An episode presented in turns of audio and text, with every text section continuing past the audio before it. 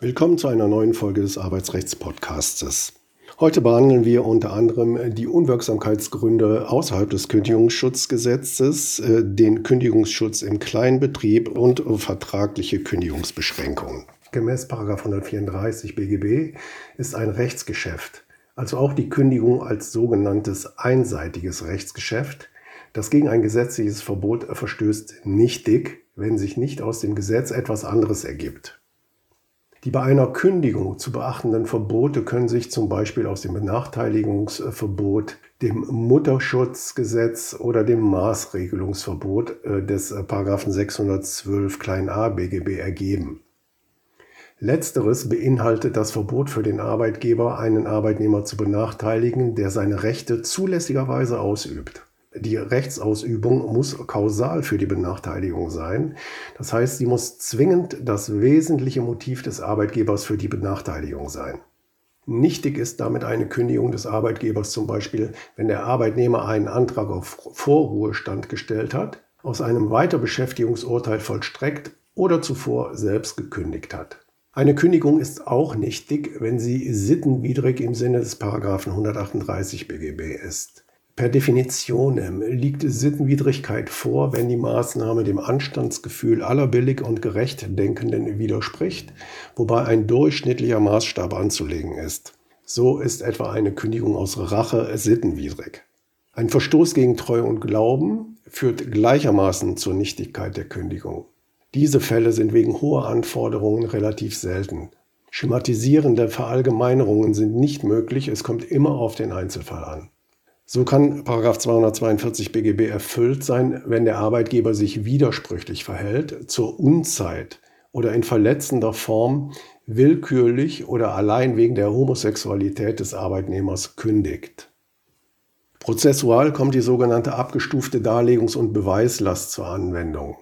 Zunächst muss der Arbeitnehmer einen Sachverhalt vortragen, der die Treuwidrigkeit der Kündigung indiziert.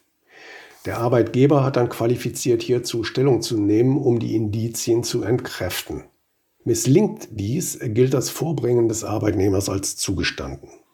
In Betrieben, in denen regelmäßig nicht mehr als fünf bzw. zehn Mitarbeiter, je nachdem ob das Arbeitsverhältnis bis zum 31.12.2003 oder erst ab dem 01.01.2004 begründet wurde, dazu später mehr, ausschließlich der Auszubildenden gemäß 23 Kündigungsschutz Gesetz beschäftigt sind, besteht kein allgemeiner Kündigungsschutz nach dem Kündigungsschutzgesetz.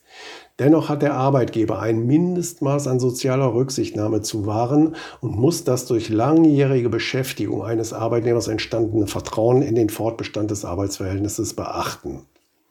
Auch hier gelten im Prozess die Grundsätze der abgestuften Beweislast. Kann der Arbeitgeber allerdings Gründe vorbringen, welche die Treuwidrigkeit ausschließen, liegt es beim Arbeitnehmer, die Tatsachen, welche den Verstoß gegen Treu und Glauben bewirken sollen, zu beweisen. Das Recht zur ordentlichen Kündigung kann einzel- oder tarifvertraglich ausgeschlossen werden. Es verbleibt dann nur noch die Möglichkeit der außerordentlichen Kündigung aus wichtigem Grund. Die einzige Möglichkeit, die ordentliche Kündigung des Arbeitnehmers auszuschließen, findet sich in 15 Absatz 4 Satz 1 Teilzeit- und Befristungsgesetz.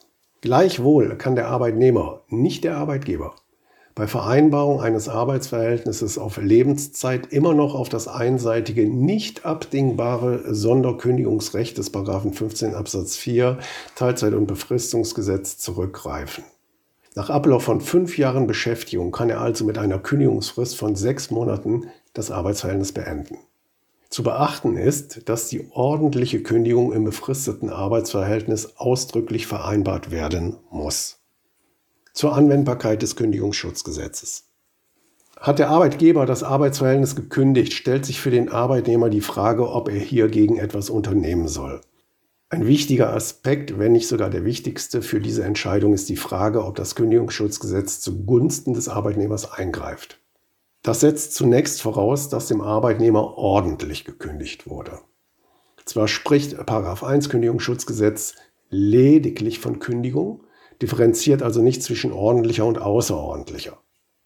Dem Wortlaut steht indes 13 Absatz 1 Satz 1 Kündigungsschutzgesetz gegenüber, wonach durch das Kündigungsschutzgesetz die Vorschriften über das Recht zur außerordentlichen Kündigung nicht berührt werden. Damit ist gemeint, dass für die außerordentliche Kündigung keine weitere Voraussetzung als ein wichtiger Grund im Sinne des Paragraphen 6, 620 BGB inhaltlich zur Beendigung des Arbeitsverhältnisses erforderlich ist. Demgegenüber ist eine ordentliche Kündigung nur wirksam, wenn sie sozial gerechtfertigt ist.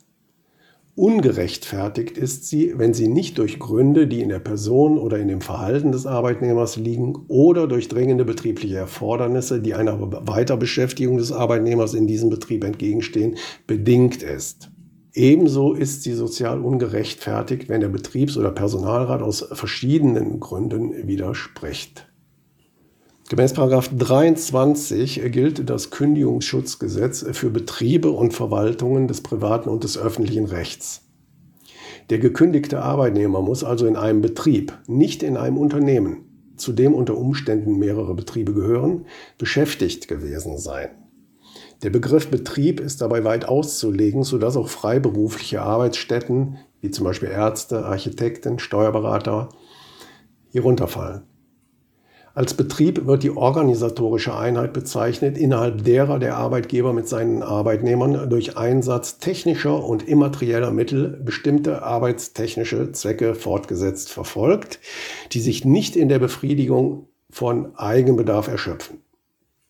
Damit einem Betrieb mehrere Zwecke verfolgt werden können, ist in erster Linie auf die Einheit der Organisation und nicht auf die Einheit der arbeitstechnischen Zweckbestimmung abzustellen. Erforderlich ist ein Leitungsapparat, um insbesondere wesentliche Entscheidungen in personellen und sozialen Angelegenheiten selbstständig treffen zu können.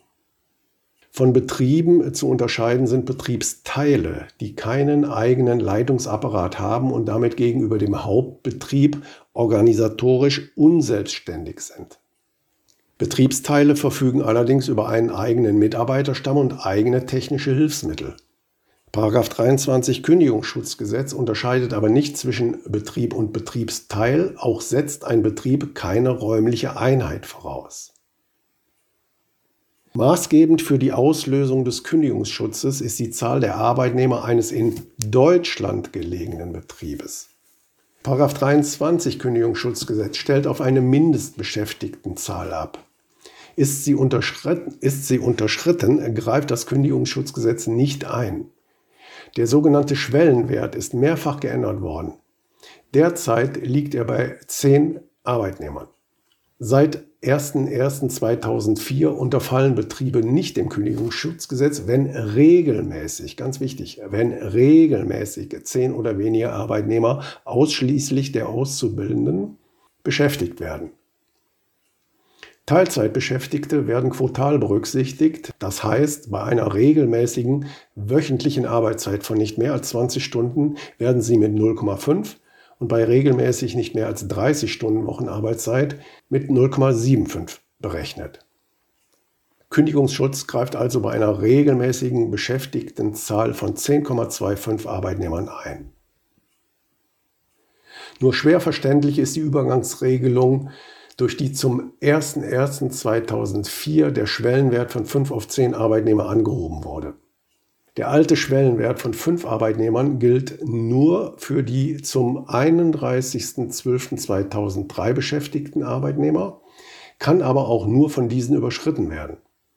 Der Bestandsschutz gilt dabei unbefristet für alle Arbeitnehmer, deren Arbeitsverhältnis im Betrieb bereits am 31.12.2003 bestanden hat. Die Vorschrift führt im Ergebnis zu kündigungsrechtlich unterschiedlicher Behandlung der Arbeitnehmer. So behalten diejenigen, die am 31.12.2003 im, im Betrieb beschäftigt waren, den Kündigungsschutz auch, wenn ab dem nach dem 01.01.2004 mehr als fünf, aber weniger als zehn Arbeitnehmer beschäftigt waren. Die Erhöhung des Schwellenwertes gilt nur für Neueinstellungen ab dem 01.01.2004. Zur Bestimmung der Arbeitnehmerzahl kommt es auf die in der Regel Beschäftigten an, also auf diejenigen, die normalerweise und nicht gerade im Kündigungszeitpunkt zufällig beschäftigt werden. Der gekündigte Arbeitnehmer ist dabei mitzuzählen, ebenso die gleichzeitig oder kurz zuvor gekündigten. Vorübergehend wegen Mutterschaft oder Wehrdienst ruhende Arbeitsverhältnisse sind nochmal, vorübergehend wegen Mutterschaft oder Wehrdienst ruhende Arbeitsverhältnisse sind mitzurechnen, nicht jedoch für diese Arbeitnehmer eingestellte Ersatzkräfte.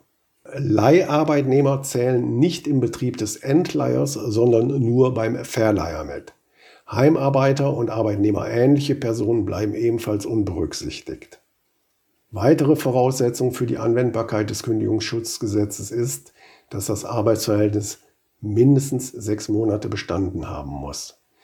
Bei einem Betriebsübergang nach 613 a BGB gehen die Arbeitsverhältnisse auf den Betriebserwerber über, nicht jedoch der Kündigungsschutz, wenn in seinem Betrieb keiner besteht. So, das soll für heute reichen. Alle Kapitel des Podcasts finden Sie auch unter arbeitsrecht-podcast.de. Bleiben Sie auf dem Laufenden und abonnieren Sie ihn. Auf der Website info-kündigung.de können Sie alle Informationen auch nachlesen. Wenn Sie Fragen zum Thema Arbeitsrecht oder einen Themenvorschlag haben, können Sie uns auch gerne eine E-Mail an kanzlei.ra-potratz.de senden. Danke fürs Zuhören und bis zur nächsten Folge.